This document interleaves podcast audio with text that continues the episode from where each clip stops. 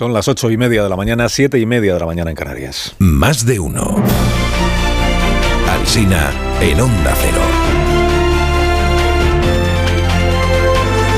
Dirección de sonido, Fran Montes. Producción, María Jesús Moreno, Marisol Parada y Alicia Eras.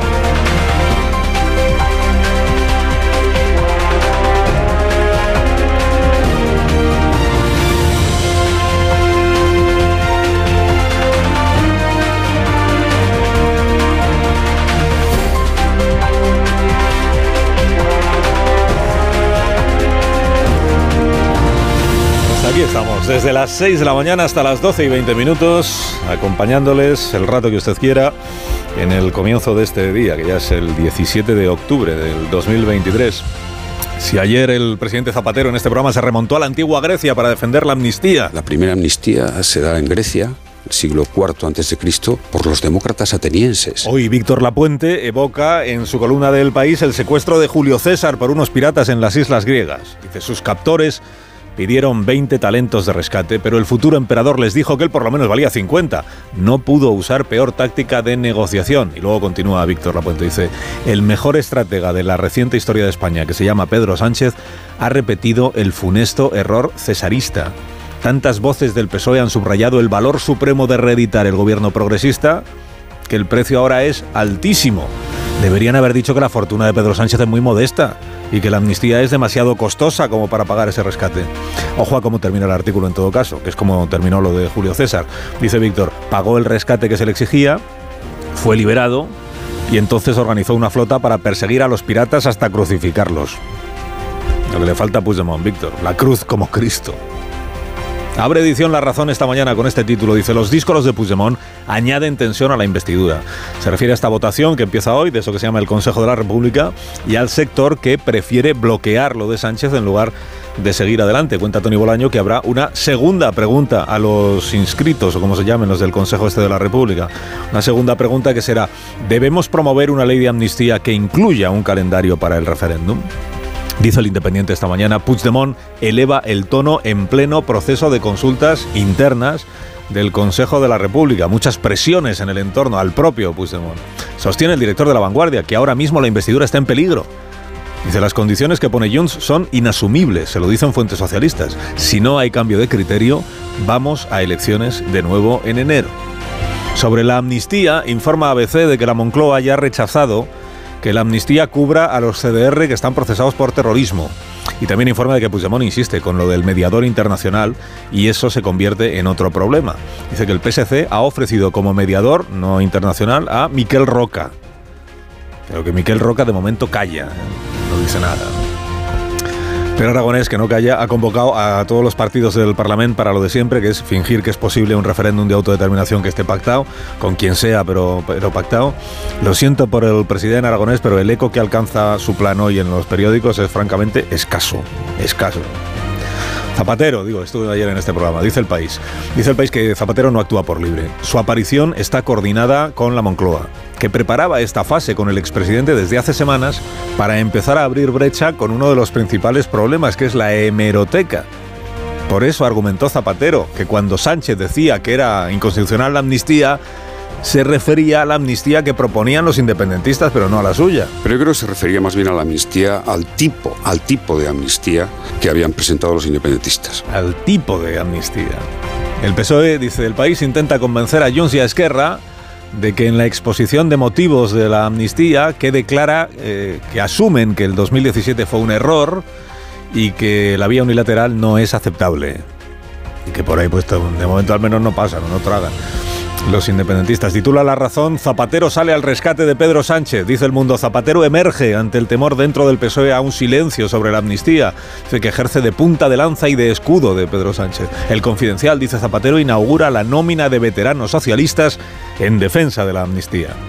Opina Sergi Pamies en La Vanguardia que la rotundidad con la que Zapatero dijo que si hay que cambiar de opinión se cambia, no sabe, el articulista dice, no sé si interpretarla con esperanza o con pánico. Añade también Sergi Pamies que yo estuve demasiado beligerante, a veces en la entrevista. Tiene razón. Tiene razón. Sánchez defendió ayer la solución de los dos estados para el conflicto de Oriente Próximo. No es novedad esta, esta propuesta, está en línea con lo que viene defendiendo la ONU desde el año 48. En los diarios no hay críticas a esta posición del gobierno de España, pero sí alguna crítica al momento de expresar esta posición cuando jamás ha desencadenado un rebrote violento y cuando Sumar le ha exigido precisamente a Sánchez que reconozca el Estado palestino España para ser investido él presidente del gobierno. La solución de los estados, escribe Pablo Pombo hoy en el Confidencial, merece un debate sosegado en el Parlamento, pero no en estas circunstancias. En la situación actual, dice, será un error todo lo que no sea poner pie en pared y desautorizar expresamente a los de Yolanda Díaz. Para el correo, el principal asunto del día es el choque entre los gobiernos de Israel y España. Sánchez se ve arrastrado por sus socios de gobierno a un choque diplomático con Israel. Por cierto, un choque bien poco diplomático, los términos que se han utilizado en los comunicados. Portada del diario ABC, Israel califica de inmoral a parte del gobierno de España. La vanguardia lo titula, pero al revés, dice, el gobierno de España acusa a Israel de lanzar falsedades sobre la posición de nuestro país. Y todas, ambas cosas son ciertas, una acusación y la otra. Javier Melero evoca al escritor Amos Oz, Amos Oz que decía, que el Estado judío alguna vez hará las paces con el Islam pero que el conflicto que tiene con el occidente cristiano, ese tiene todos los rasgos de la eternidad por lo del antisemitismo, ¿no? Y le envía también Melero un recado Per Aragonés, dice, ha conseguido que Cataluña sea uno de esos lugares del occidente progre donde no se ha convocado el menor acto de solidaridad con las víctimas israelíes. Opiniones sobre este choque entre los dos gobiernos. El español dice que el alineamiento de ministros de Podemos con Hamas abre una crisis, que España no puede convertirse en la excepción antisemita del bloque occidental. El confidencial destaca que somos el primer país europeo señalado por Israel. Recuerda que ni Sánchez ni Álvarez han visitado ese país nunca. Editorial del Mundo dice el populismo lastra la posición de España. Pese a desempeñar la presidencia de turno de la Unión Europea, tiene un papel irrelevante en este conflicto. ¿Y qué más en la prensa de hoy? El mundo sigue revelando detalles de los casos en los que estuvo involucrado Otegui pero por los que nunca fue juzgado. Finales de los años 80, cuando era militante muy activo, además de ETA. Hoy publica eh, la nota que entregó Otegui a otro etarra con instrucciones para lo que llamaba la recogida. La recogida era hacerse cargo de una persona a la que habían secuestrado otros miembros del, mismo comando. Y decía la nota que según Rosa Belmonte está escrita con letra de chica. Otegui tiene letra de chica, pues no lo sé, pero decía la nota de Otegui al, al, etarra en cuestión. Tú no estés en el sitio exacto de la cita. Tú ponte en un punto desde el que veas el lugar. Llegará un coche gris, con dos nueves en la matrícula. Dejarán el intermitente izquierdo encendido y las llaves en el contacto.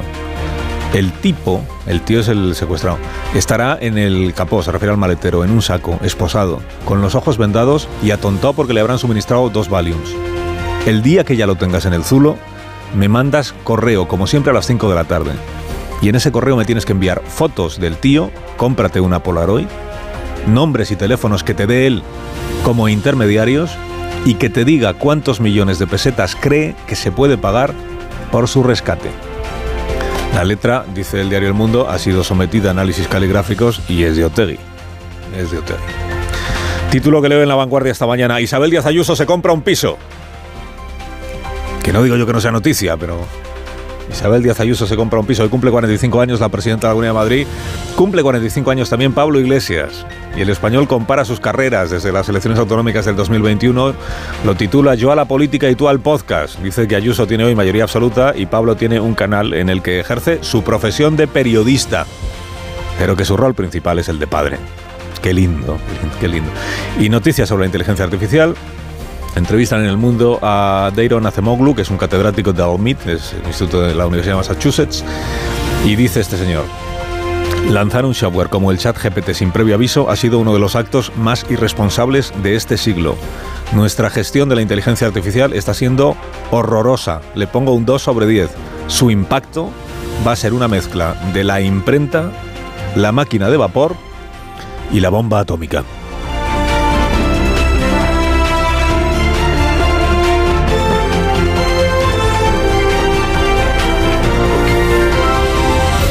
Carlos Alsina en Onda Cero, somos más de uno. Llamamos la radio, llamamos el buen comer, llamamos las miles o los miles de recetas que nos permiten elaborar las patatas de Patatas Hijolusa, que es empresa colaboradora del Plan 2030 de apoyo al deporte de base. A ver esa foto, decir patata. ¡Hijolusa! En el supermercado, dale la vuelta al envase y encuentra nuestra marca para garantizarte una gran calidad en tu mesa. Patatas Hijolusa. Amamos las patatas. Empresa colaboradora del Plan 2030 de apoyo al deporte de base.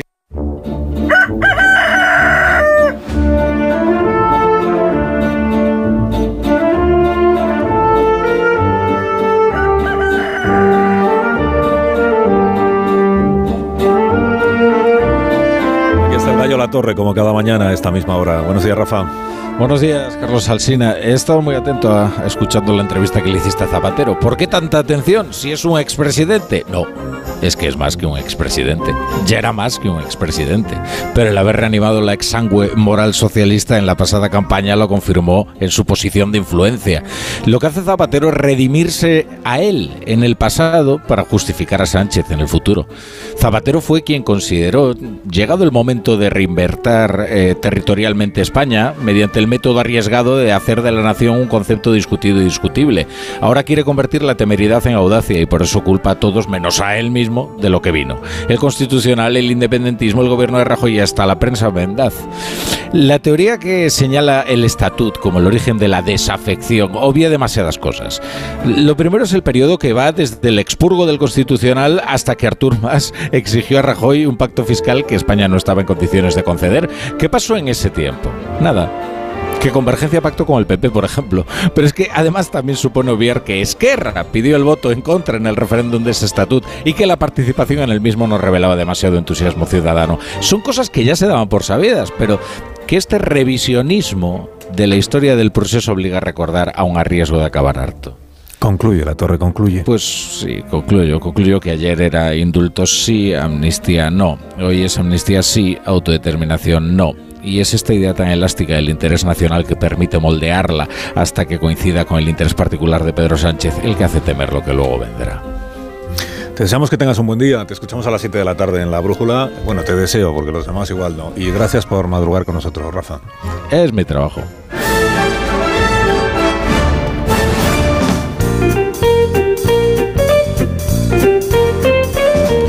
Marisol Parada? Buenos días. Buenos días, Carlos Alsina. Buenos días. Unos Callahan para estas personas que aún no han sido introducidas. Porque ya sabemos que Callahan tiene más de 50 años de experiencia en la fabricación y diseño del calzado. Descubre lo último en tecnología para caminar en la nueva colección de Callahan que ya está disponible en callahan.es. Los pies de cada persona son diferentes y también es única su forma de caminar.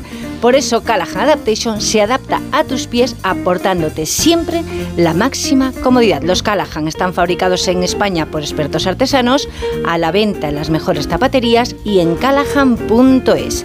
Tecnología, diseño y confort a buen precio.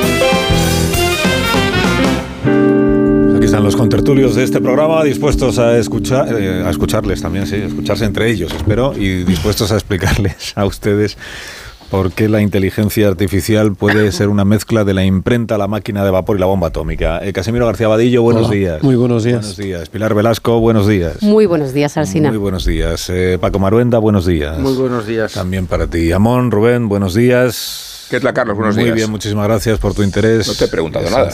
¿Has dicho qué tal? ¿Qué tal? ¿O no eres consciente de lo que has dicho? Buenos días, Marta García ayer. Buenos días, vaya manera de empezar escuchando. si ni siquiera vosotros ¿eh? sabéis lo que os habéis dicho. Y no ha dicho qué tal, ha dicho qué tal. Ni el saludo os escucháis, pues empezamos. Bien. No me hagas fakes, no me hagas ha dicho fakes. qué tal, igual si fakes, que no me hagas fakes. lo has dado tú a mí. Que no me hagas fakes. Presidente. Eh, bueno, igual Marta García ayer es capaz de explicar, y si no lo explico yo, porque me he leído la entrevista a este señor que se llama Asemoglu. Este es, este Daron, es una, Daron, de nombre, yo le llamo Daron. Daron es una institución, ¿no, Marta? Es una institución. Daron. Bueno, él lo que dice, cuando dice que la inteligencia artificial eh, puede acabar siendo una mezcla, eh, las consecuencias de la inteligencia artificial, de la imprenta, la máquina de vapor y la bomba atómica, eh, se refiere, cuando habla de la imprenta, de la capacidad que tiene de difundir eh, información de todo tipo, de todo tipo, también información eh, falsa o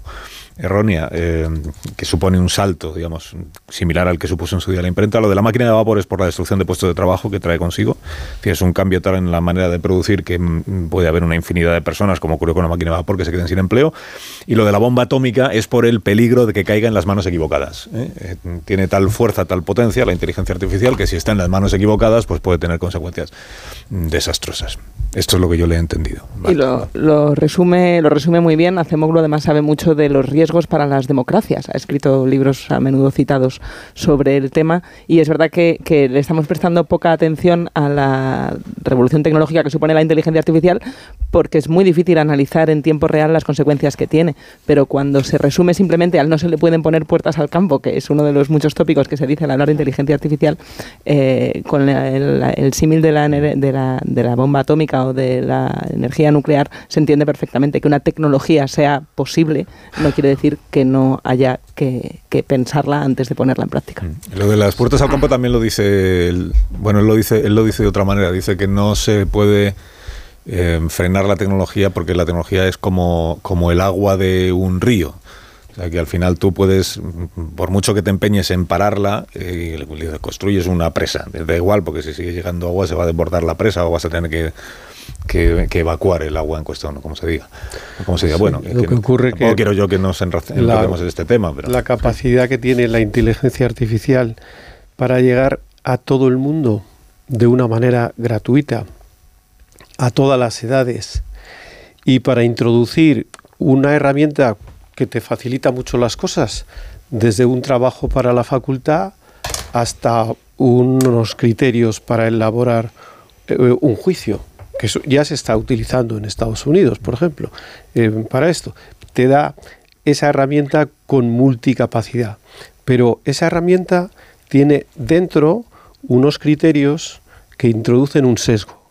Y eso es el peligro. El peligro es que ese sesgo no se percibe tú no lo percibes y eh, cuando utilizas esa herramienta estás introduciendo unos criterios que en algunos aspectos te están condicionando tu manera de comportarte. Por eso yo creo que estamos ante una mm, revolución, sin duda. Yo coincido bastante con ese análisis y de hecho eh, nosotros en el Independiente todos los años organizamos en Alicante un congreso de inteligencia artificial y este año es sobre los límites que hay que poner a la inteligencia artificial, sobre todo desde el punto de vista ético.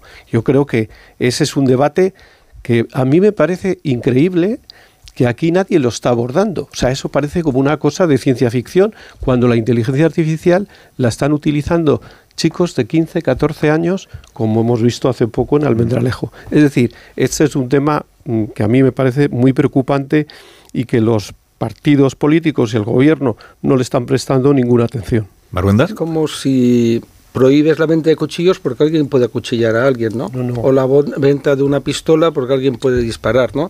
Tú tendrás que establecer regulaciones, pero es que a, a, mí me recuerda, pues en otros casos de la historia muy conocidos, el ludismo, todo, es decir, hay tantos, ¿no? Que ya es hasta aburrido eh, decirlos, ¿no? ¿Dónde llegan los profetas de la catástrofe?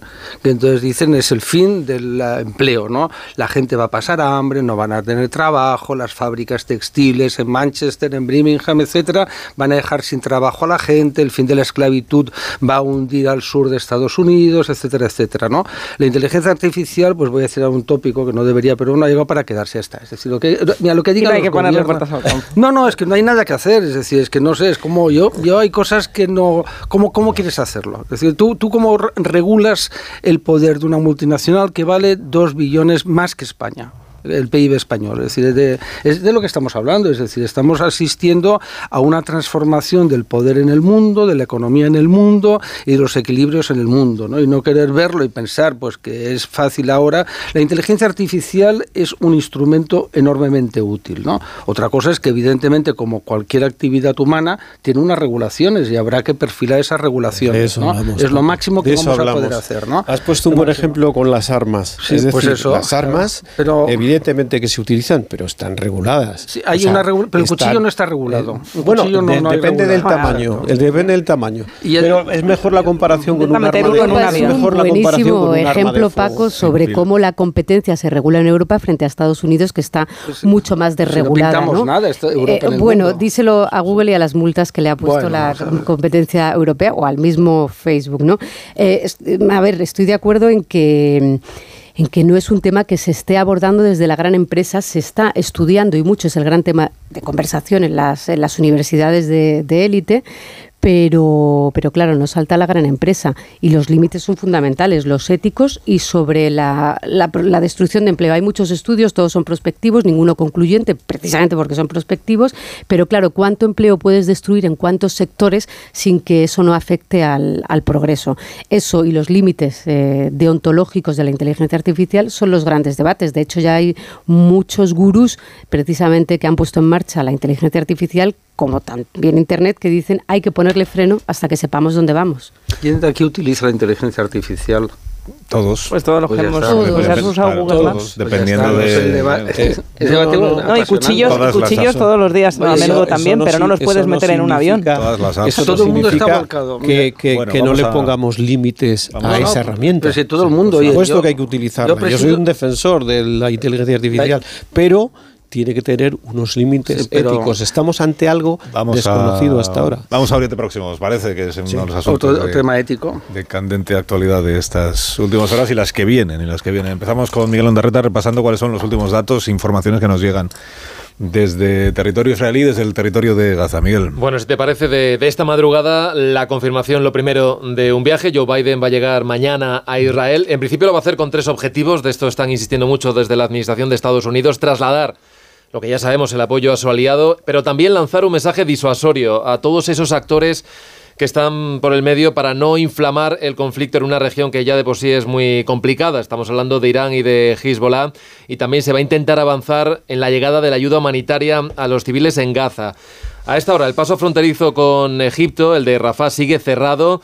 De ese asunto, el de la ayuda, han hablado el primer ministro Netanyahu y el jefe de la diplomacia estadounidense, Anthony Blinken, en una reunión muy larga. Los medios hablan de más de siete horas de encuentro, de poner en marcha un plan para que pueda entrar en franja la ayuda, aunque es cierto que el gobierno de Israel mantiene todavía sus reservas porque lo que viene argumentando es que toda esa ayuda acaba finalmente en manos de Hamas. Bueno, Biden también va a estar en Jordania, allí se va a reunir con el rey Abdalá, con el presidente de, Egipto, con al-Sisi y con el presidente de la Autoridad Nacional Palestina y se infiere, también os lo decía ahora nuestra corresponsal en Jerusalén, Hannah Beris, que mientras Biden esté sobre el terreno no va a haber ofensiva terrestre. Hoy también va a llegar a Israel el canciller alemán Olaf Scholz y todo esto mientras por la tarde los 27 van a mantener esa anunciada reunión extraordinaria del Consejo Europeo. Va a ser por videoconferencia y en principio es para poner orden a todo ese coro de voces que hemos escuchado en los últimos días para fijar la posición de la Unión Europea en el conflicto.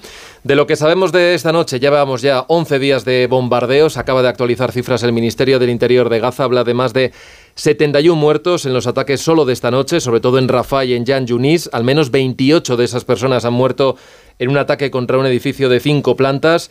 ¿Qué está diciendo el ejército de Israel? Pues que lo que han hecho esta noche es golpear a más de 200 objetivos de Hamas en la franja y que han matado además a varios miembros de la organización y entre ellos a uno de sus dirigentes. Está destacando mucho la prensa israelí una operación que ha tenido lugar en el norte. Eh, dicen que han acabado con la vida de cuatro terroristas que estaban intentando colocar un explosivo en la valla fronteriza con el Líbano. Y a todo esto, el futuro eh, de los rehenes, lo último que sabemos es que, bueno, jamás ha reclamado, lo decíamos en las últimas horas, la liberación de 6.000 pesos palestinos a cambio de los centenares de rehenes, dos centenares que todavía siguen en sus manos. Hemos visto un vídeo de una supuesta rehén en las últimas horas, así que tensión latente en el sur, también en el norte, mientras vemos movimientos diplomáticos en la zona y la situación humanitaria que cada día se complica más en Gaza. Añadimos a eso el choque entre los gobiernos de España y de Israel con estos dos comunicados de la tarde de ayer. Primero el de la embajada israelí, que resumo a los, a los oyentes, tampoco es muy largo, son dos párrafos, pero dice Israel condena enérgicamente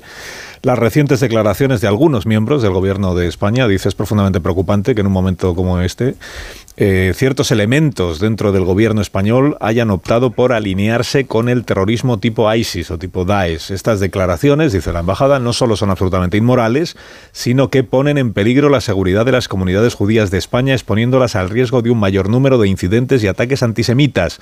Hacemos un llamamiento al presidente Sánchez para que denuncie y condene inequívocamente estas vergonzosas declaraciones. En respuesta a este comunicado, el del Ministerio de Exteriores de anoche, que dice que el gobierno rechaza las falsedades vertidas en el comunicado de la Embajada de Israel, que no acepta insinuaciones infundadas sobre ellos, que cualquier responsable político puede expresar libremente posiciones como representante de un partido político en España y que en todo caso la posición de nuestro gobierno en su conjunto con respecto a los ataques terroristas es clara, es una condena tajante, es la exigencia de la liberación de los rehenes y el reconocimiento del derecho de Israel a defenderse dentro de los límites marcados por el derecho internacional. Eh, y a partir de aquí, pues si queréis opinar. Sí, iba a decir, Carlos, fíjate que, sí. que el término más peligroso que utiliza Ione Belarra es el genocidio, por todas las connotaciones que explica un neologismo que tuvo que crearse porque no había antecedentes del exterminio industrial y conceptual de una etnia, de una raza, tal como se significó durante el Holocausto. El genocidio es una palabra de tanta repercusión y de tanta hondura que manejarla frívolamente, primero desautoriza, desautoriza a quien la pronuncia. Y después sobreentiende este perfil antisemita que tiene un sector de, o un vector de la izquierda española, que juega con esta terminología sabiendo que puede ser la más dolorosa, la más ofensiva y la más impresentable. Eh, luego, si se puede criticar y se debe los excesos de Israel en su reacción o en su capacidad de respuesta, lo que no se puede hacer es frivolizar con el lenguaje hasta el punto de desarmarlo. Y creo que ese umbral identifica una posición muy sólida de una parte del gobierno, que sigue siendo una parte del gobierno, y de la que Pedro Sánchez no puede distraerse. Cuando hablamos de cuál es la posición del gobierno español, me gustaría saber si tiene en su gobierno todas las posiciones posibles, porque escuchamos eh, criterios variopintos de ministros en ejercicio.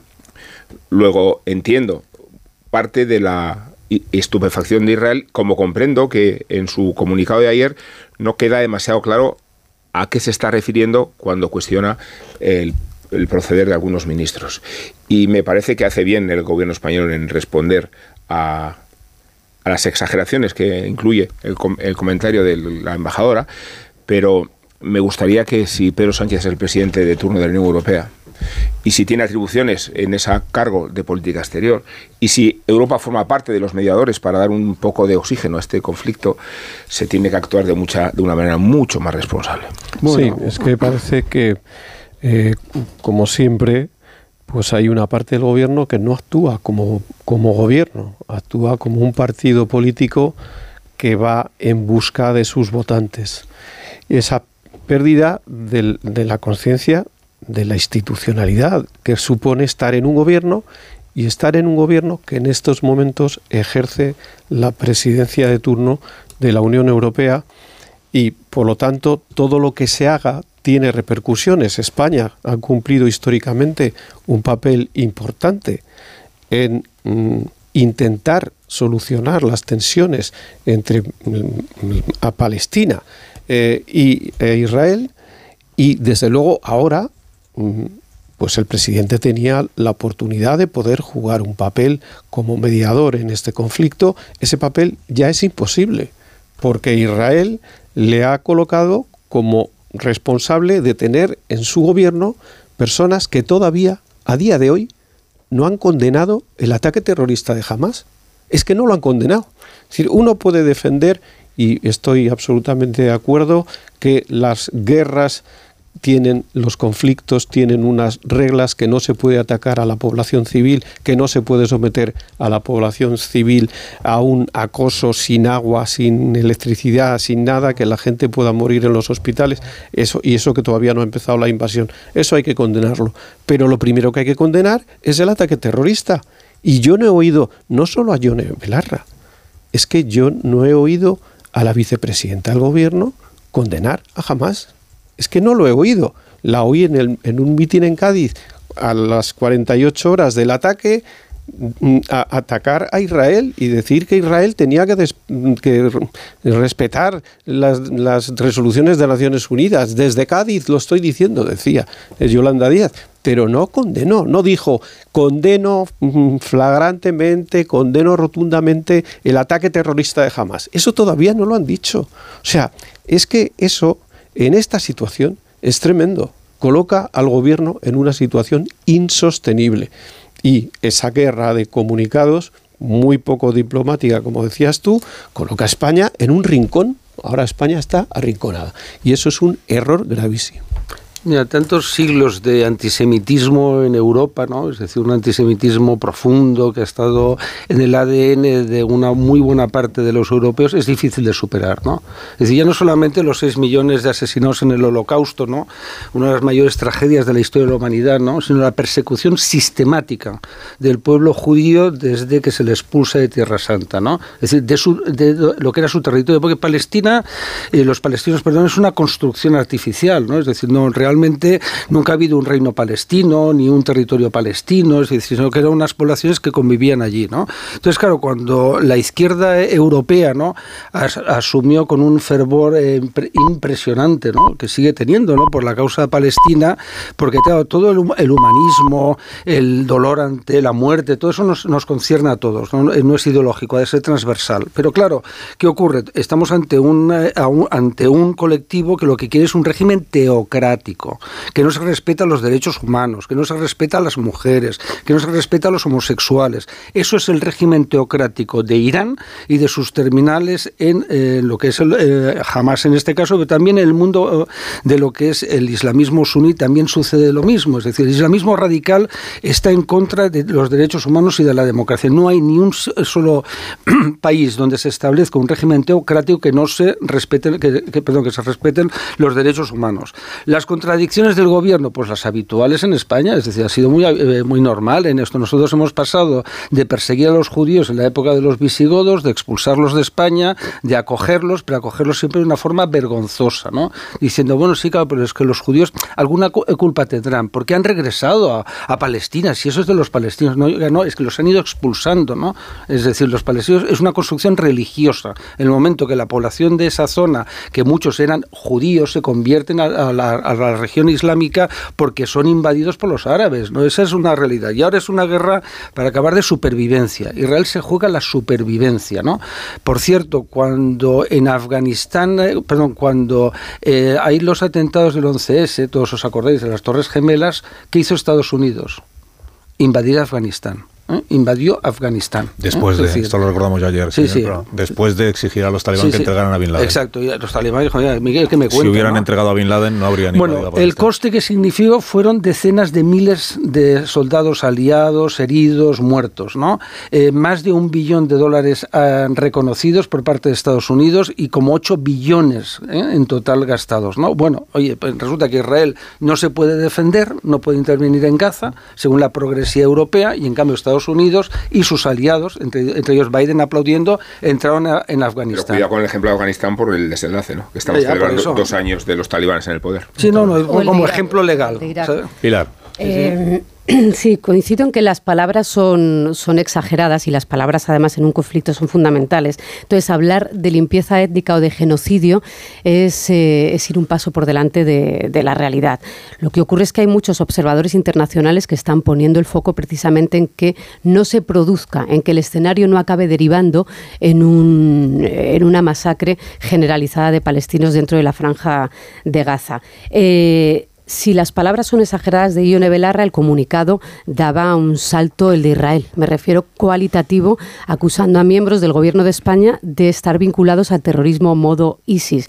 El gobierno de España, Álvarez, que es un diplomático al que eh, en política exterior siempre Podemos y siempre Sumar están, no coinciden prácticamente en política exterior con el gobierno y nunca Álvarez eh, se ha pronunciado. Reivindica que la política exterior es la del gobierno de España, Pedro Sánchez expresada a través del ministro Álvarez. Y en este caso el, comunicado es excepcional y era fundamental. El gobierno de España no podía permitir que eh, la representación de Israel en España acusara a, ya no digo a miembros del gobierno de España, a cualquier político del escenario español ahora mismo de estar vinculado estar alineado con Hamas, porque eso no es cierto y porque eso es falso y porque eso pone en peligro cualquier tipo de conversación, eh, con cualquier tipo de conversación entre España e Israel y la posición internacional.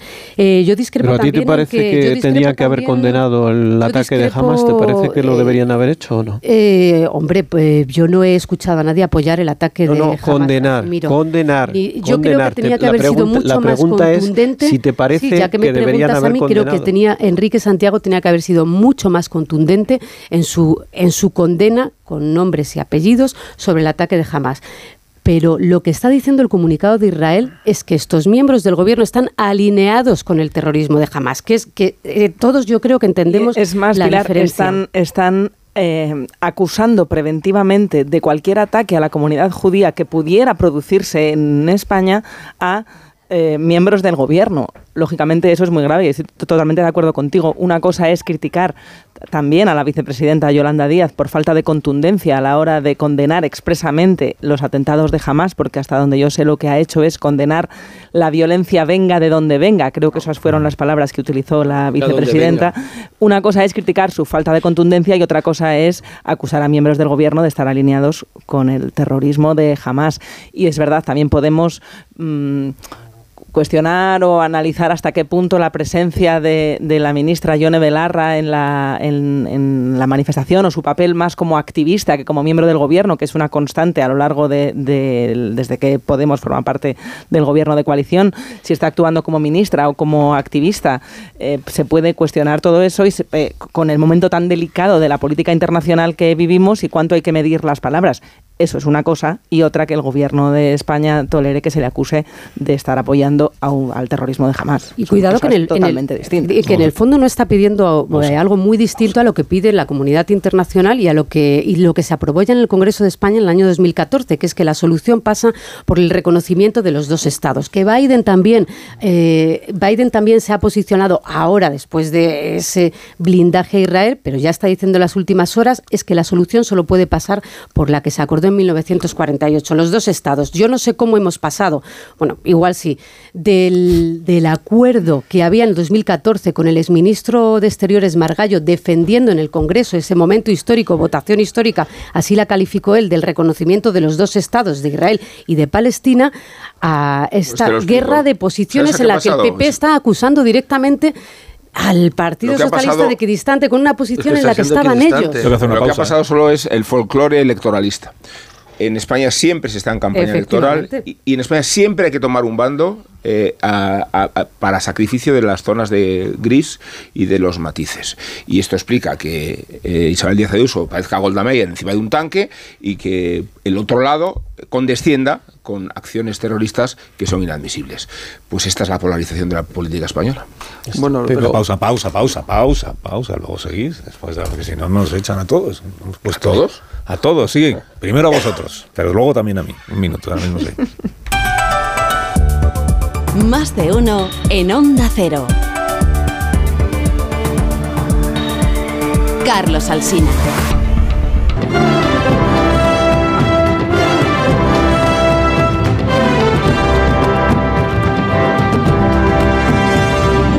9 y 11 minutos, una hora menos en Canarias. Estamos aquí en tertulia, en conversación con Casimiro García Vadillo, Pilar Velasco, Paco Maruenda, eh, Rubén Amón, Marta García Ayer.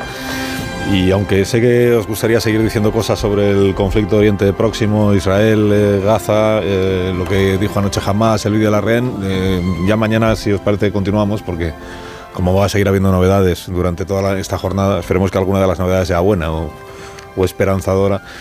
Pero es que tengo otros asuntos que, plantearos, porque sabéis que estamos en el camino hacia la amnistía o no, o no, ya, ya se verá si hay investidura o no la hay, porque son la misma cosa, la investidura y la amnistía. Y además vamos a asistir a un duelo de expresidentes porque ayer estuvo aquí el presidente Zapatero y ahora recordamos algunas de las cosas que dijo pero es que a las nueve y media Susana Griso tiene al expresidente González y no, siempre, yo siempre he defendido que ojalá alguna vez Zapatero y Felipe se presten a hacer un debate cara a cara.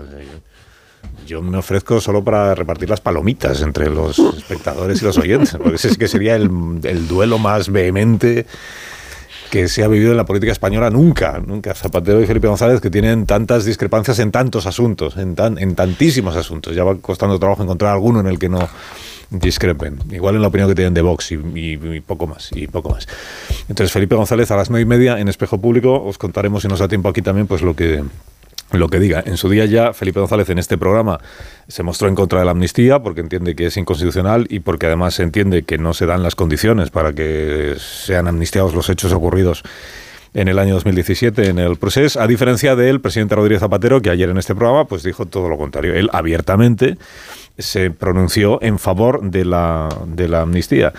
Eh, es más, llegó a decir, vamos a recordarlo, llegó a decir Rodríguez Zapatero que le sorprende, que le sorprende que haya quien se pronuncie abiertamente diciendo que es inconstitucional la amnistía. Claro, yo le recordé que entre esos estaba Pedro Sánchez. ¿Usted está a favor de la amnistía de Puigdemont? no? Estoy a favor de la amnistía, estoy a favor, me sorprenden algunos pronunciamientos. La amnistía es una institución de la que disponen todas las democracias homologables a las nuestras. Y por tanto, fíjese la reflexión, más allá del proceso ¿eh? y de esta posible amnistía, ¿por qué España va a renunciar a tener esa institución ante una eventualidad, ante una circunstancia? Luego también dijo el presidente Zapatero, lo hemos escuchado a las ocho y media, que él, él- interpreta que cuando Sánchez se pronunciaba tan claramente en contra de la amnistía, decía es inconstitucional y por tanto los independentistas que piden autodeterminación y amnistía no van a tener ninguna de las dos cosas, que en realidad interpreta Zapatero que se estaba refiriendo Sánchez, igual esta es una línea argumental o de argumentario que vamos a escuchar en los próximos días, o no, no, no sé, desde el Palacio de la Moncloa quiero decir, él interpreta que Sánchez se refería, se refería a la propuesta de amnistía que en su día llevaron al Congreso Esquerra y Junts per Catalunya en el año 21, creo recordar, esa proposición de la que hemos hablado aquí más de una vez. Que a esa amnistía es a la que Sánchez eh, le otorga la condición de inconstitucional, a diferencia de la amnistía esta en la que está trabajando ahora que sería pues de un tipo distinto, ¿eh? distinto tipo de amnistía. ¿Qué más dijo aquí ayer el presidente Zapatero? Bueno, supongo que escuchasteis al menos una parte de, de la entrevista.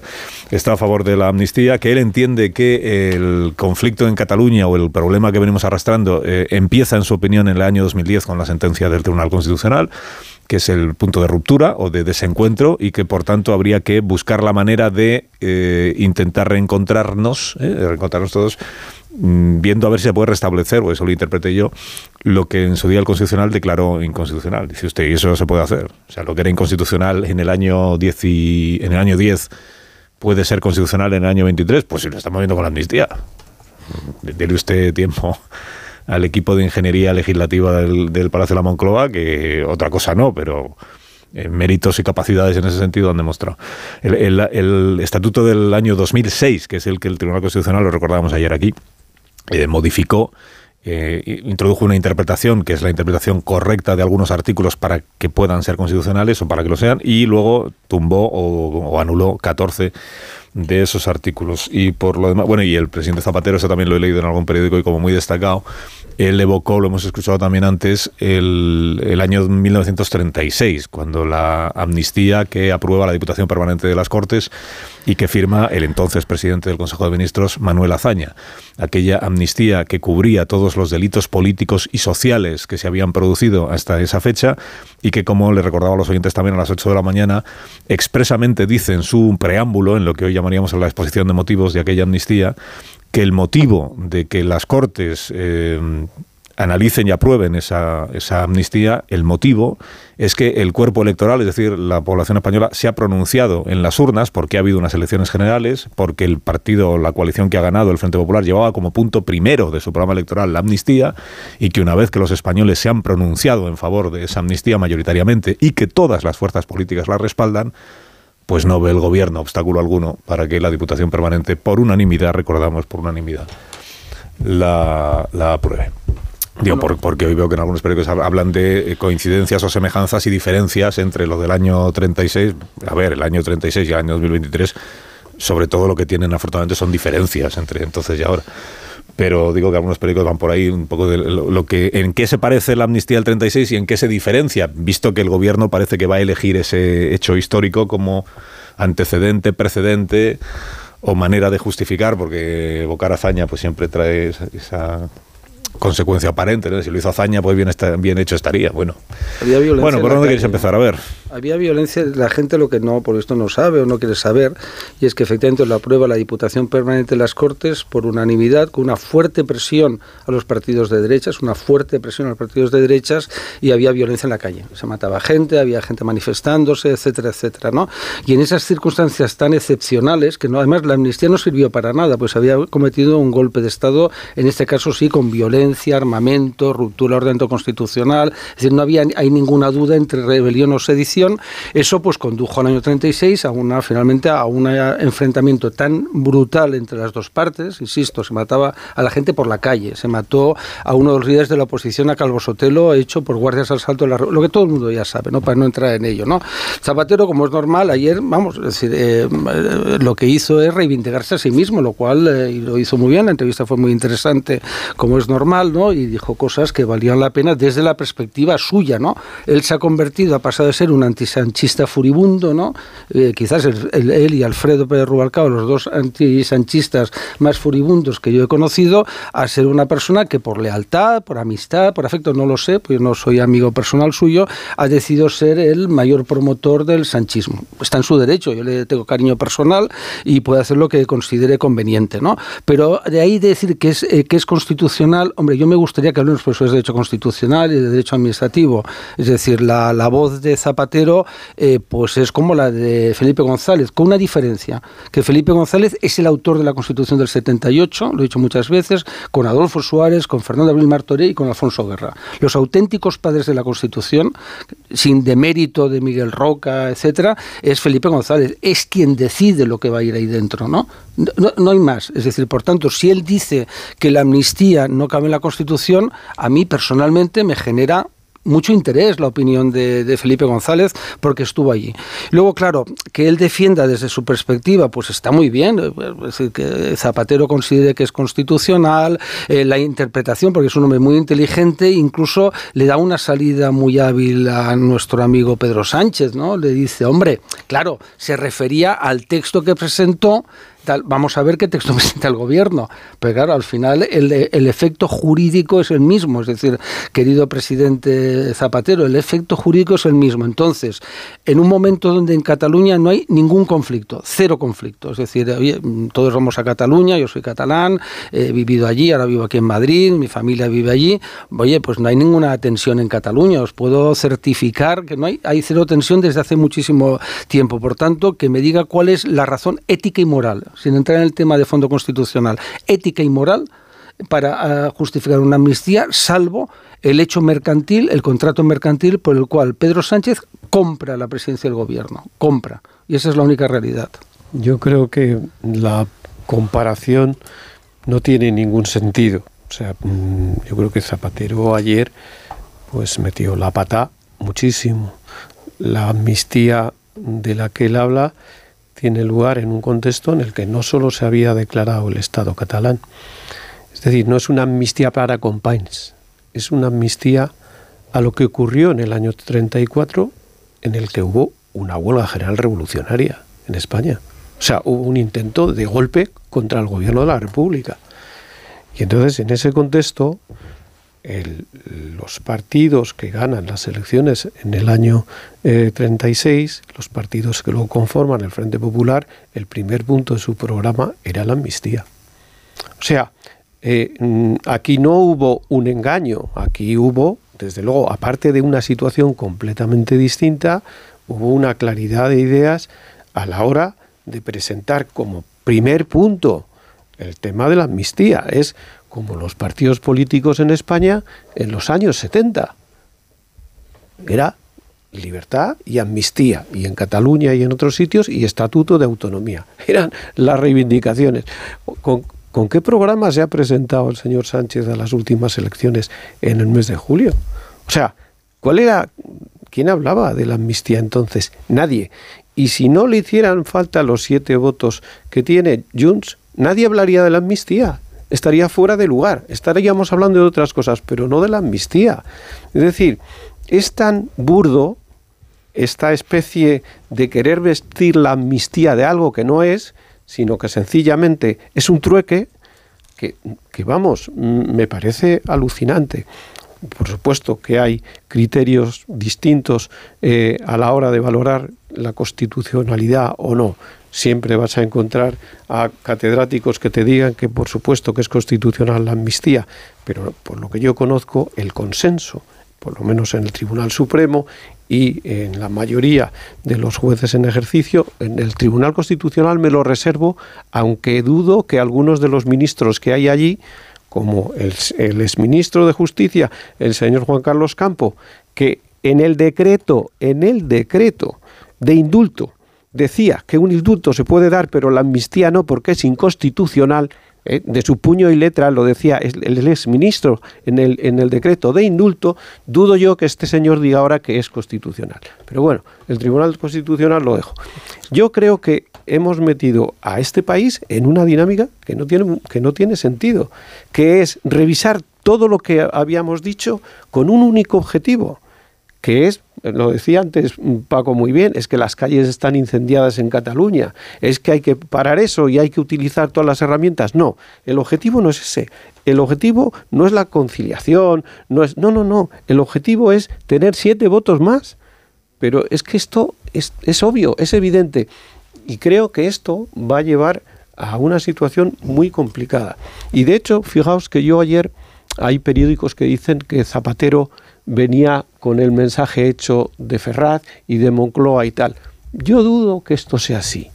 Dudo que esto bueno, sea es compatible con hacerlo voluntariamente. ¿eh? Sí, sí, sí. O sea, que el, no, pero, el pero quiero de decir zapador que, puedes que- hacerlo que- con consigna o sin consigna. No, pero no lo digo solo por eso, lo digo porque creo que en Moncloa y en Ferraz creen que fue demasiado lejos en el sentido de que todavía no tienen el conejo en la chistera, o sea, todavía no lo tienen hecho esto, ¿eh? O sea, queda mucho partido por jugar y a lo mejor nos encontramos con que dentro de tres semanas, yo pienso que es menos posible, pero puede ser lo que ahora se dice que es blanco se diga que es negro. Bueno, pues se cambia de opinión. Se cambia ¿no? de opinión. Y ya está, eso Sí, quedó sí, claro eso ayer, fue- que tampoco eso pasó nada. Oye, no, que lo de la amnistía, que no, que Dice, era no, si mala idea. cambiar, se sí. Cambiar de opinión se cambia.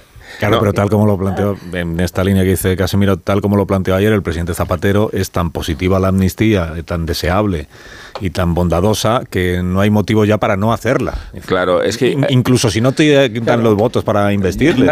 Ese es el criterio de ayer, pero luego a lo mejor hay una repetición electoral, no hacen falta los votos de. Junts y Yo pues, creo que hay que tener en cuenta de idea otra vez. una categoría de Zapatero que es de la que se reconoce mucho, es la vanidad. Y la idea de que él salvó la campaña electoral interviniendo en los mítines, ¿cuántos contabilizó? 21, dijo, ¿no? Eh, como si hubieran sido la base y el fundamento del- de la revancha electoral y después atribuyéndose un papel decisivo en nuestra historia contemporánea, sea para acabar con ETA, que parece que fue una iniciativa particular, como sea para serenar eh, un proceso de reconciliación con los catalanes como si hiciera falta.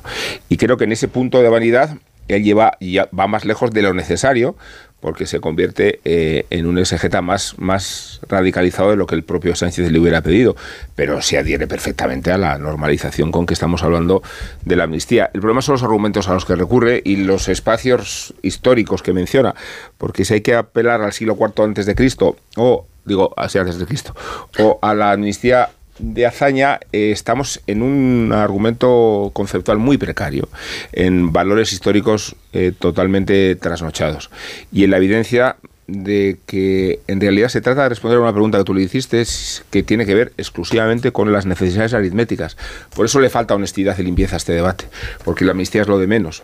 Lo relevante es afianzar una mayoría progresista eh, y hacerlo de cualquier manera para que eh, la amnistía se convierta simplemente en una experiencia de paso. ¿no?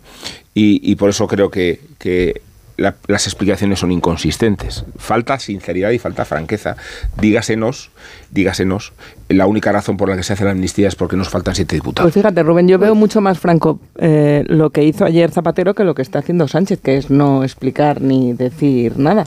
Eh, o sea, dentro de las podemos encontrar muchas contradicciones. Eh, ya se encargó Carlos de, que, nos quedasen claras ayer en la entrevista. Pero aún así, dar una explicación tan, tan directa de por qué la, la amnistía aunque sea también a cambio de la investidura, pero que la amnistía puede ser buena, es algo que hemos escuchado a Zapatero, pero que Sánchez de momento no está explicando. Y hace flaco favor a la idea de que la amnistía es buena per se al margen de la investidura, esperar a que la, investidura esté atada para explicarlo, porque entonces sí que no hay quien la desligue.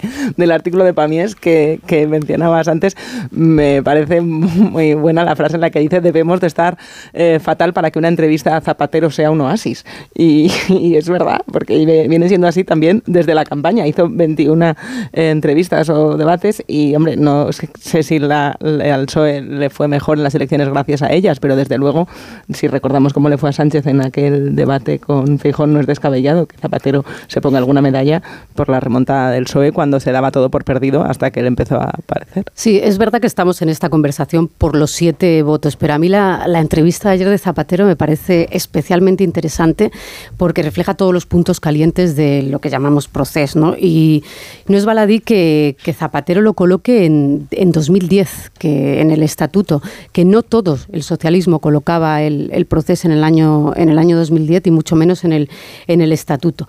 Eh, para entender, para entender qué está pasando ahora que en el PSOE hay que escuchar a Zapatero ayer y para entender la tensión dentro del propio PSOE hay que escuchar a Felipe González en el arranque de temporada en estos mismos micrófonos en el debate de constitucionalidad, anticonstitucionalidad de la ley de amnistía. ¿no? Pero si ese es un debate jurídico, hay que preguntarse también por qué salió, por qué sale Zapatero ayer cuando empieza la comisión negociadora del PSOE, ya a puerta cerrada de cara a esa posible investidura. Y es precisamente porque a la amnistía le falta lo que el PSOE llama pedagogía, lo que otros llaman base moral, base moral, base ética, base política. Eh, eh, y Zapatero intentó poner esos argumentos ¿no? sobre la, necesidad de reconciliar al gobierno, al Estado, con Cataluña, etcétera. Y el, y el cambio de opinión, que decía, no se puede estar igual en 2017 que en 2023. Es cierto, a mí me parece que es de toda lógica que el año 2017 no puede tener la misma respuesta política que el año 2023. Ni, julio, ni julio de 2023 respecto a octubre de 2023, por favor. Pero da, la impresión de que el giro copernicano viene de 2017, no, no viene de los últimos dos meses. por pero, favor, ¿eh? pero más allá me parece especialmente interesante que mientras siguen las negociaciones a puerta cerrada, coincido que esto no está hecho, que es un texto muy complejo y más en ese preámbulo que tiene que dar respuesta a qué es y qué no es el proceso y quién fue y quién no fue responsable de esa crisis institucional y constitucional, el PSOE se ve obligado a sacar voces de peso y voces, voces autorizadas para darle una razón política. A mí esto no me parece baladí. Quiere decir que no hay un consenso y que necesita explicar muy bien esa agenda de la reconciliación del Partido Socialista para llegar a una investidura sin con la menos tensión posible. No podemos reinventar por, contarlo todo y ahora que aludía, perdona Paco Pilar, a lo del preámbulo, a cómo se explica eh, la amnistía. Em, yo vengo sosteniendo que lo, honrado sería un preámbulo muy breve, que dijese hacen falta siete y ya está. Este es el motivo de. Pero bueno, verdad que habrá que argumentarlo de otra manera. Es que eso no sería constitucional, ¿ves? eso ya sí que no. Pero digo, por, contarlo todo, ayer el presidente Zapatero, cuando habla de la amnistía, eh, también dice que la otra parte, la otra parte sería los independentistas, también tienen que poner algo de su parte. Creo que le pregunté yo expresamente por el asunto y él dijo naturalmente, o sea, en la otra parte también tiene que haber algo que yo creo que hasta ahora no hemos visto, que es una asunción de que lo del año 17 no debía haberse hecho como se hizo. Eh, no te digo que los independentistas vayan a aceptar que delinquieron, porque no lo van a hacer, pero al menos que acepten que atropellaron los derechos de los demás, que cometieron una equivocación y que se comprometan a que eso no va a volver a suceder, que algo de eso haya para poder justificar que no se hace solo por los siete votos sin que los otros se cambien de posición. si es una política de reconciliación, perdona Paco, tiene que ser por las dos partes. Que cambien un poco de opinión también ellos, entiéndeme. Es que ya pasó en los indultos y ya vino la carta de Junqueras rápidamente pidiendo perdón y asumieron que rechazaban la vía unilateral y eso efectivamente de Puigdemont ni está ni se le espera. La carta de Junqueras la has, interpretado tú muy generosamente. Estaría, bien que no que no ni, ni, el propio presidente Zapatero se reescriba la historia. ¿eh? Es decir, ese estatuto autonomía, que es parte del desastre que se montó, fue fruto de la unilateralidad decidida en el pacto del TNI. Es decir, no se puede decir aceptaré el estatuto que llegue de Cataluña importándole algo que ha sido fundamental hasta ese momento, y es que todos los estatutos se hacían con acuerdo entre el PSOE y el PP. Es decir, es claro, es que en el momento que tú rompes esos equilibrios constitucionales, estás en tu derecho. Pero claro, ¿qué hay aquí? Aquí hay también que en el momento en que el PSOE, y sobre todo Zapatero, que es muy inteligente, se da cuenta que el Partido Popular tiene un peso enorme en España, que España no es de izquierdas como a él le gustaría, ni es radical, sino que en las elecciones se gana por mayoría absoluta, año 2000. No lo olvidemos. Aznar, el antipático Aznar, el caricaturizado Aznar, etcétera. Luego llega la suerte del prestigio, el chapapote, la guerra de Irak, la manipulación mediática, es decir, todo, todo eso que pasa, ¿eh? que las dos partes lo hacen mal, sobre todo el PP, por supuesto, el gobierno del PP, pero también lo que se pasa desde la izquierda, que fue impresionante, ¿no? Y llegamos al momento ese, y, Zapatero hace una cosa muy inteligente, y es detectar que si él consigue una radicalización, y si consigue que el independentismo y el nacionalismo radical estén al lado de la izquierda, eh, que es lo que pasa ahora, es decir, que Junts pueda pactar un gobierno, entre comillas, progresista, o el asco que siente PNV, digo asco expresamente, ¿no? de pactar con el PSOE teniendo a Sumar al lado y todo lo que significa, pues esa es la fuerza. Entonces, mientras no se vuelva a la centralidad, es decir, va a ser imposible. Este país está yendo a una deriva radical de enfrentamientos de buenos y malos, de malos y buenos, y entonces, bueno, pues la amnistía lo que va a hacer es ahondar todavía esa, o sea, la primera amnistía que yo conozco que se aprueba eh, con el 50% de la sociedad en contra. 50%, ¿eh? Es decir, no el 45 o el 40, no, no, el 50, porque Felipe González votaría en contra. Entonces, si creemos como sociedad que una amnistía así, y si Zapatero cree que una amnistía así es legítima, pues yo lo siento, con el cariño que le tengo, discrepo. Yo creo que mm, Zapatero actuó motu propio y utilizó argumentos que no están pactados ni con el gobierno ni con el PSOE. Por ejemplo, el echarla moviola atrás e ir a ese estatuto de autonomía que echó abajo, echó abajo una serie de artículos el Tribunal Constitucional. El PSOE, que yo sepa, ¿eh? y el gobierno no está en eso, no está en recuperar ese estatuto de autonomía. Por cierto, que lo que se echó abajo, lo que se echó abajo fundamentalmente fue el tema de la justicia. Es decir, que ese estatuto lo que proponía, en definitiva, es que el Tribunal Supremo no operara en Cataluña, que Cataluña tuviera su propio Tribunal Supremo, que por cierto dependería de la Generalitat. Es decir, lo que se llama una falta de respeto absoluta a la separación de poderes. Y esto es lo que se echó abajo. Había otras cosas menores, pero fundamentalmente la esencia era el concepto de la justicia que había en ese estatuto de autonomía. Hay ahora alguien que yo sepa, ¿eh? a lo mejor me decís que eh, habéis oído, pues no sé, a um, Félix Bolaños o a alguien defender que lo que hay que volver es al Estatuto de Autonomía de 2006, yo no he oído absolutamente a nadie. Y creo que sería un error. Y además, eh, lo que sí que he oído en el Partido Socialista de Cataluña es el siguiente argumento. Bueno, Mm, tenemos que tener cuidado, porque claro, si le damos la amnistía a Puigdemont, Puigdemont vuelve a España en las elecciones de Cataluña, en las elecciones que se van a celebrar seguramente el año que viene, es que Puigdemont va a barrer.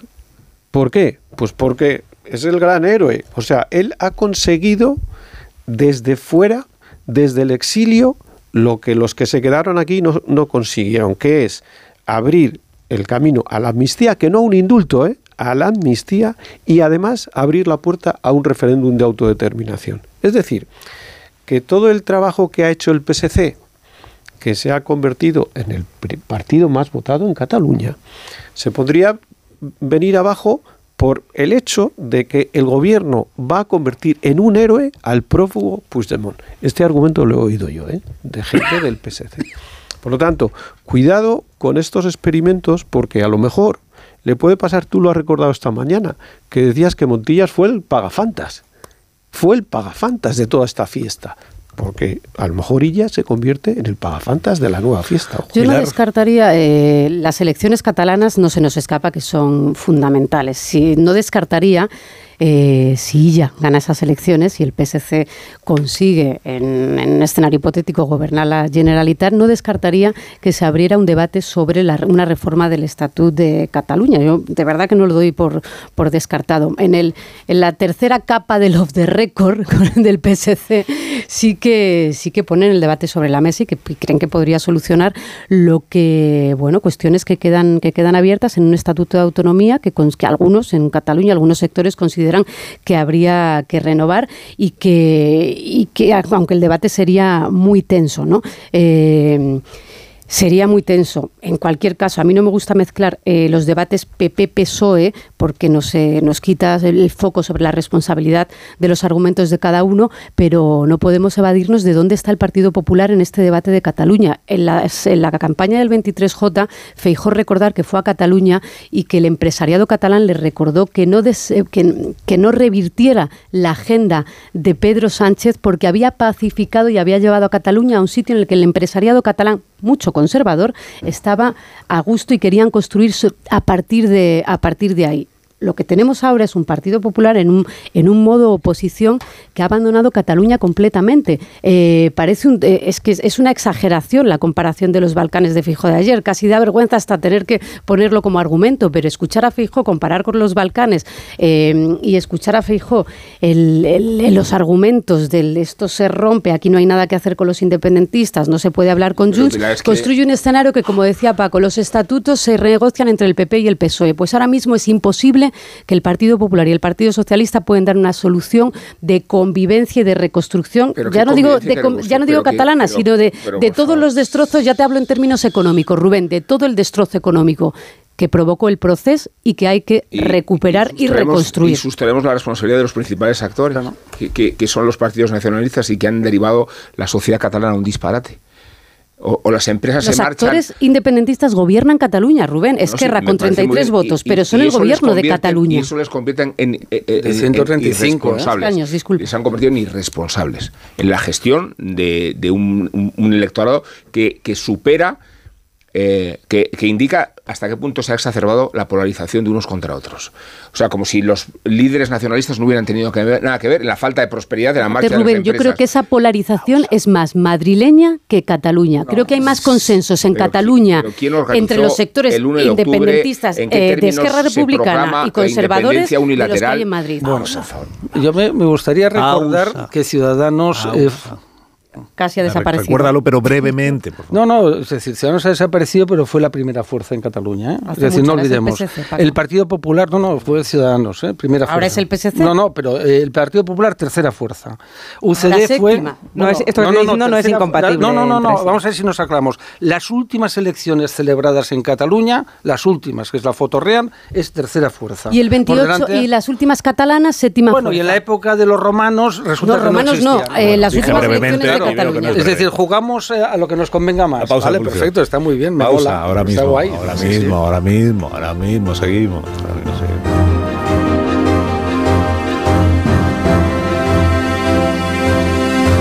Más de uno. Onda Cero. Carlos Alsina.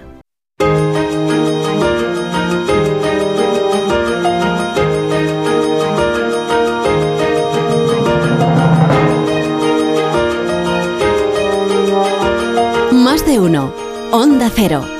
Carlos Alsina.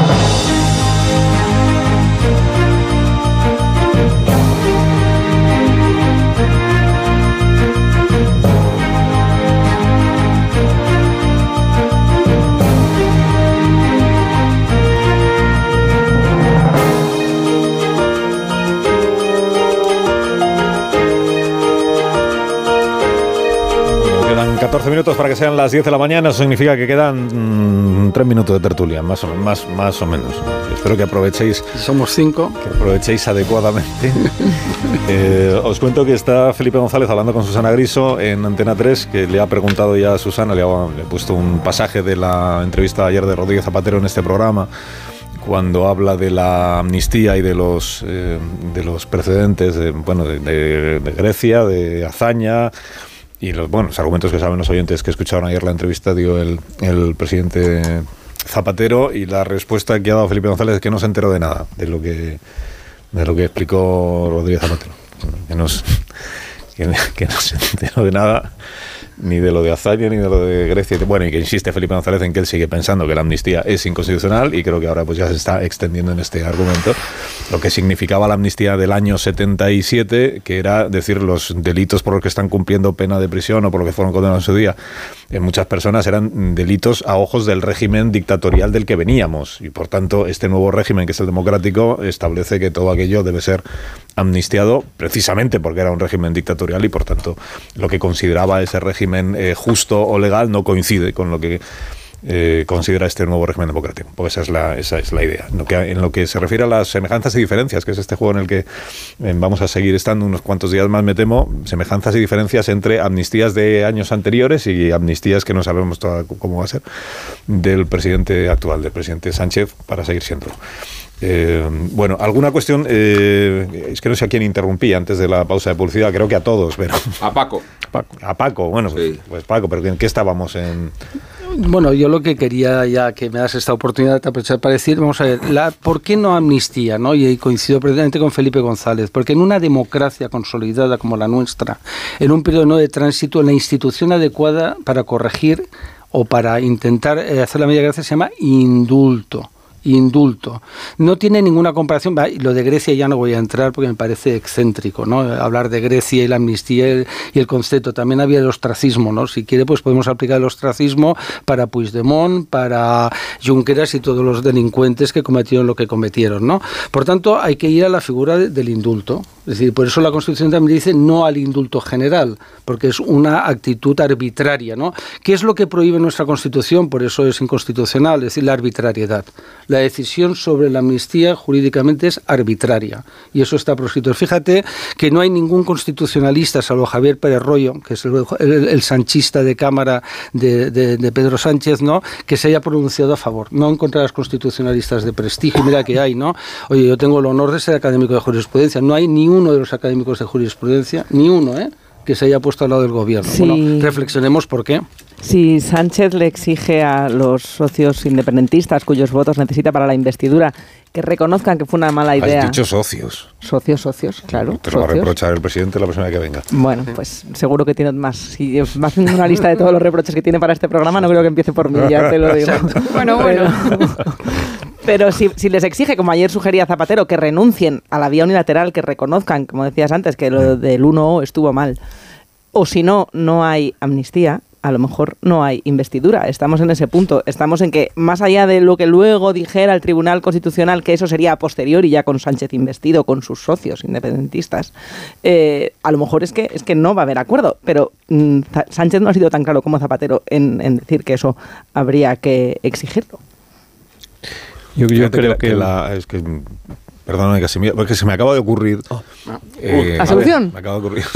¿eh? Yo ya estoy apuntando el 14 de enero como fecha, por si acaso. Es que antes subrayaba no Pilar Velasco que ayer Zapatero se remonta a la sentencia del año 10 del Tribunal Constitucional mm. para explicar el desencuentro, la ruptura, etc si hay una parte que tiene sentido evocar en, ese en este aspecto. ¿Por qué?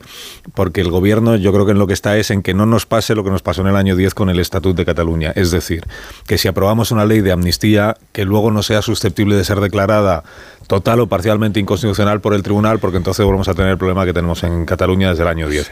Entonces, hagamos una ley que tengamos todas las garantías de que va a ser... Eh, declarada constitucional. ¿Y eso cómo se consigue? Bueno, pues hay una manera que se consigue que no sé si es legítima o no, pero es, digamos, ir eh, comentando un poco la jugada con quienes tendrán que tomar en su momento la decisión para que lo que llegue al Tribunal Constitucional, digamos que ya sepa el Constitucional qué es lo que es y, lo, tenga avalado. Me recuerda a Oficiosamente. ¿no? Eso que dices, Carlos, que se reflejaba hace una semana en una crónica de Ángela Martialay, eh, aludía precisamente al consenso preliminar que existe ya entre los jueces que van a tener que determinar sobre la idoneidad constitucional y el propio gobierno. Es como cuando Mr. Bean se envía a sí mismo una carta, un, un crisma de felicitación, ¿no?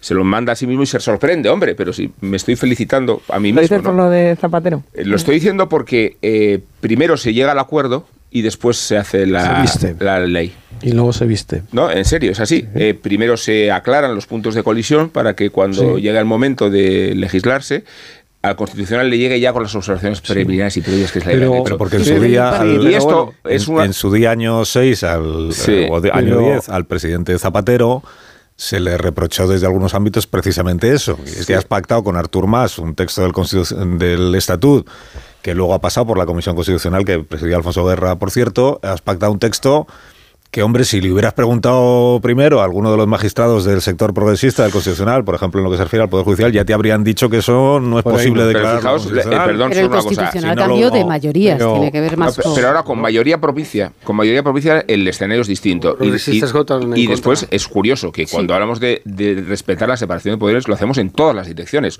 O sea que si va a ser el constitucional el que se mueve a favor del, del legislativo, está también incurriendo en, en una agresión a la separación. Claro, no, no se ha Yo- escuchado yo- a Paco, pero decía, decía aquí, eh, hay, hay- jueces constitucionales, progresistas del Constitucional que votaron en Alguien contra. tan Efectivamente, Manolo Aragón, efectivamente. nada por más y eso nada menos. A mí me parece peligroso con- cuando el Partido. Popular ahora desliza la No idea de que el texto de la posible ley de amnistía puede ser consultada con jueces del Constitucional. Eso es absolutamente irregular en términos de separación de poderes. Totalmente. Y deslizar la idea de que el texto se escribe dentro del Constitucional nos lleva a un escenario posterior, ficticio, ¿eh? en el que si se aprueba esa ley, luego si fuera constitucional, habría o podría haber partidos que no reconozcan eh, el fallo del Constitucional precisamente por esta polarización de usted Bueno, responde al gobierno. y ayer recordábamos aquí con el presidente Zapatero, el Tribunal Constitucional tenía mayoría progresista cuando emitió la sentencia del estatut. Había 10 magistrados porque uno había sido recusado, pero eran 10. En realidad, Manuel Aragón eh, lo que desempata es lo del preámbulo, lo de declarar constitu- constitucional el preámbulo, no inconstitucional, constitucional el preámbulo, solo que Manuel Aragón, para declararlo constitucional, reclama algo que es inusual, que es que en la sentencia del tribunal se explicite que el preámbulo no tiene eficacia jurídica y se explicite por qué no la tiene. Y ahí es donde se dice que solo hay una soberanía que es la del conjunto del pueblo español. Y eso es lo que hace que el preámbulo sea declarado constitucional por 6 a 4. Pero ayer le recordé yo a Rodríguez Zapatero que los 14 artículos que se declaran inconstitucionales es por 8 a 2 por 8 a 2. O sea, no era un tema de están casi empatados y hay uno que desempata. No, 8 a 2. De- Dijeron que no eran constitucionales Fijaos, todos esos artículos. más- No tengo tiempo, Casimiro. No tengo tiempo, no tengo tiempo porque está aquí Marisol Caja de Parada para repartir unos Callahan antes de que os vayáis, pero no te preocupes que ya tendrás ocasión dentro de unas semanas. Te llevas unos zapatos. Mira, aprovechamos Unos meses o años. que Callahan tiene más de Cuando esté 50 aprobada la amnistía. 50 años de experiencia en la fabricación y diseño de calzado. Descubre lo último en tecnología para caminar con la nueva colección de Callahan que ya está disponible en callahan.es. Los pies de cada persona son diferentes y también es única su forma de caminar. Por eso Callahan se adapta a tus pies aportándote siempre la máxima comodidad. Los Callahan están fabricados en España por expertos artesanos a la venta en las mejores zapaterías y en callahan.es. Tecnología, diseño y confort a buen precio. Adiós, Casimiro. Adiós. Adiós, Maruenda. Adiós, Adiós, Pilar. adiós. Buen día. Marta. Adiós, Carlos. Adiós, Amón. Hasta Adiós, Carlos. En cinco minutos, noticias.